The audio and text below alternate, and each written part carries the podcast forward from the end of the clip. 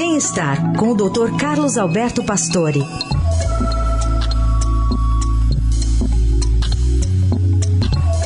Nesta sexta, o Dr. Pastore destaca as contribuições dos gadgets para a manutenção da saúde. Bom dia, doutor.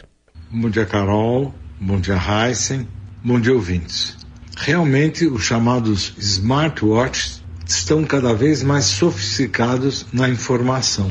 Há mais de uma década, os telefones inteligentes vêm trazendo informações para os indivíduos com doenças crônicas, cardiológicas, por exemplo, pois conseguem atualmente registrar a pressão arterial, a frequência cardíaca e até detectar arritmias.